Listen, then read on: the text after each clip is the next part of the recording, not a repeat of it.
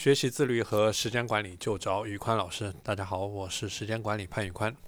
今天我们来聊一聊，当你在做时间管理的时候，如何去重建你的生活方式。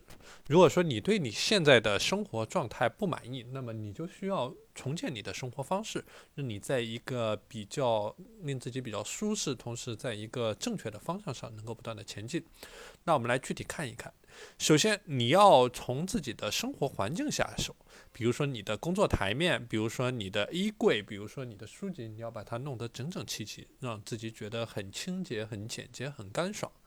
第二，要有一个好的收纳的习惯，你需要把书籍按照分类进行一个整理，把衣物整理好。有的人喜欢按照颜色对衣物进行一个整理，有的人按照季节对衣物进行一个整理。但总之，你都要有一个收纳整理的好习惯。第三，需要提前做好准备。就每次当你出门的时候，你需要把你呃需要准备的物衣物也好，或者说呃工作的用品也好，要做好准备。特别是当你在出差、旅游、出远门的时候。第四，做到井然有序、井井有条。你应该非常清楚你生活当中、你房间当中的一些主要的物品，它们应该放在哪里，它们是否有一个合适的位置。第五，学会断舍离。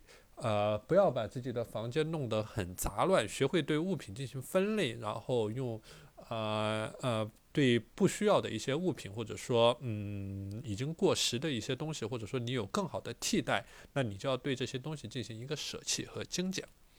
好了，今天的内容就和大家分享到这里。大家如果想学习自律和时间管理方面的知识，欢迎添加我的微信 p a n l e o n 一九八八 p a n l e o n 一九八八，我是时间管理潘云宽，我们下期节目再见。